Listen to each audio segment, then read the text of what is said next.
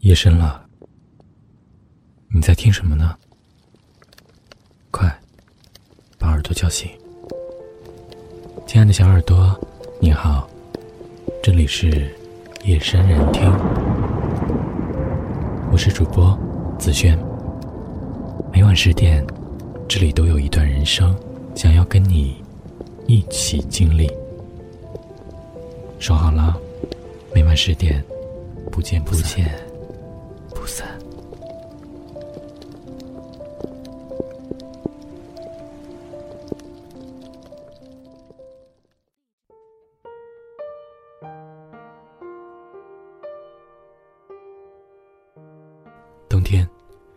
一家火锅店门口，一位男子正在寒风里走来走去。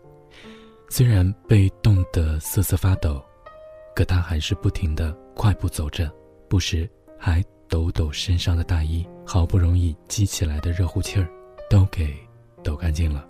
店员很好奇，问他为什么要在这么冷的天兜圈子。男人搓了搓冻得有些发红的脸，不好意思地说：“其实是因为他的老婆不能吃麻辣火锅，一吃就过敏，连闻到味儿都会浑身起疹子。可是自己……”又是个嗜辣如命的人，只好偶尔跟几个哥们儿出来偷偷解馋。之所以在门口走个不停，是想把身上的味道散尽，怕老婆闻出来。店员不解地说道：“作为一个爱吃辣的人，找一个对辣这么排斥的人过一辈子，不是很痛苦吗？”喜欢呀，有什么办法？别说他对辣过敏，就算对盐过敏。对水过敏，对空气过敏，那都不是事儿，只要不对我过敏就行。男人露出一个几乎冻僵了的笑容，喜欢了，什么都能忍了。坐船从香港去澳门，看到一个女孩在船舱里呕吐，抱着袋子折腾了一路，看上去难受的撕心裂肺。我过去帮她换袋子，她虚弱地说了声“谢谢”。看她面色苍白的样子，我不忍心离开，于是拍着她的背，努力找些话题跟她聊天，想分散她的注意力。女孩说自己是香港人，去澳门是为了看男朋友。我问她，男朋友怎么不来看她？她叹气地说，男友父母有很严重的疾病。需要卧床休养，所以男友不能长时间离开。我又问女孩，怎么不干脆去澳门跟他一起生活？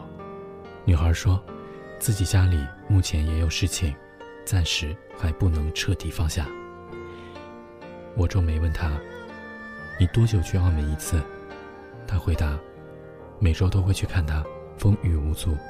去的时候吐一次，回来还要吐一次。我惊讶地问：“你们恋爱多久了？”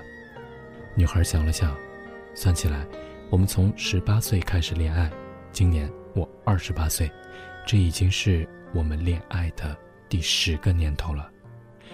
我几乎不能相信自己的耳朵，十年，他折腾了自己上千次。女孩看着我震惊的表情，笑了起来，说：“不过还好，我们的家事。”都已经处理的差不多了，下个月就可以结婚了，这样的日子也终于熬到头了。我还是无法相信，问他，是什么力量让你坚持了这么久？女孩还是笑着说，每次我吐得想死的时候，就想，只要再忍一会儿，就能见到他了。忍啊忍的，船就到了，忍啊忍的，一眨眼。就过了十年。一对老夫妻，妻子有很严重的洁癖，丈夫却正好相反，很不讲个人卫生，又不喜欢做家务。夫妻两人经常为这件事吵架，妻子骂丈夫脏、臭、身上的味道恶心，什么难听的词儿都用上了，丈夫却依然故我。所有的人都没想到。生活上这么不合拍的一对夫妻，虽然吵吵嚷嚷，到始终都没有离婚。几十年过去了，在他们过完银婚纪念日的第二天，老太太忽然被送进了医院。经过诊断，她患上了帕金森综合症。儿女们都劝老父亲把母亲留在疗养院里。他们很清楚，父亲被母亲照顾了一辈子，连起码的清洁打扫都不会，又怎么伺候病人？谁知父亲十分坚定，将老太太接出医院，并且带回了家。很多年过去，再到他们家做客的人都深深地感到惊讶：那间小小的两居室被打扫得窗明几净，老太太丝毫未见消瘦。面色红润健康，虽然坐在轮椅上，目光呆滞，流着口水，老头却耐心地一再帮她擦干净。老两口身上的衣服十分整洁，散发着老太太最喜欢的柠檬香皂的味道。房间里甚至还养了几盆花草，青翠欲滴，洋溢着勃勃生机。我们以为老头是找了保姆。或者保洁员，后来跟他聊天才知道，他谁也没找，完全是自己一点点学着照顾病人、清理房间、烧饭做菜、洗衣叠衣。这些年，他把老伴儿照顾得无微不至，把自己也打理得清清爽爽，彻底改变了生活习惯。亲友们都很佩服他，老头儿却一本正经地说道。我老伴儿才值得佩服。我想到自己以前多么邋遢，他居然可以忍我这么多年，就觉得他是真的爱我，所以，我还他多少都是应该的。他掰着手指头给大家算，他忍了我半辈子，我再忍他半辈子，我们俩凑到一起就是一辈子，这才圆满。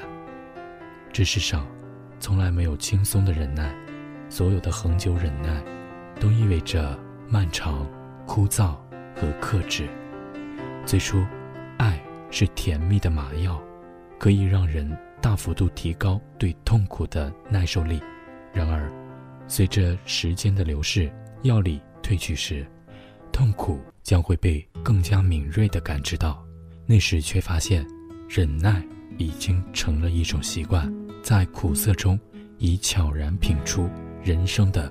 种种滋味来，就像茶一样，甘甜，值得回味。更重要的是，因为心疼对方忍耐时的痛苦，我们更加愿意为彼此尽力修正自身的缺陷，从而变得更温暖、默契。这才是诗一样的结局，谈不上完美，却是极致浪漫的。深层含义。我说所有的酒都不如你。我在鼓楼的夜色中为你唱花香自来，在别处沉默相遇和期待。飞机飞过车水马龙的。城市，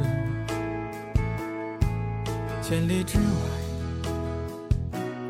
不离开，把所有的春天都揉进了一个清晨，把所有停不下的言语变成秘密，关上了门。莫名的情愫啊，请问谁来将它带走呢？只好把岁月化成歌，留在山河。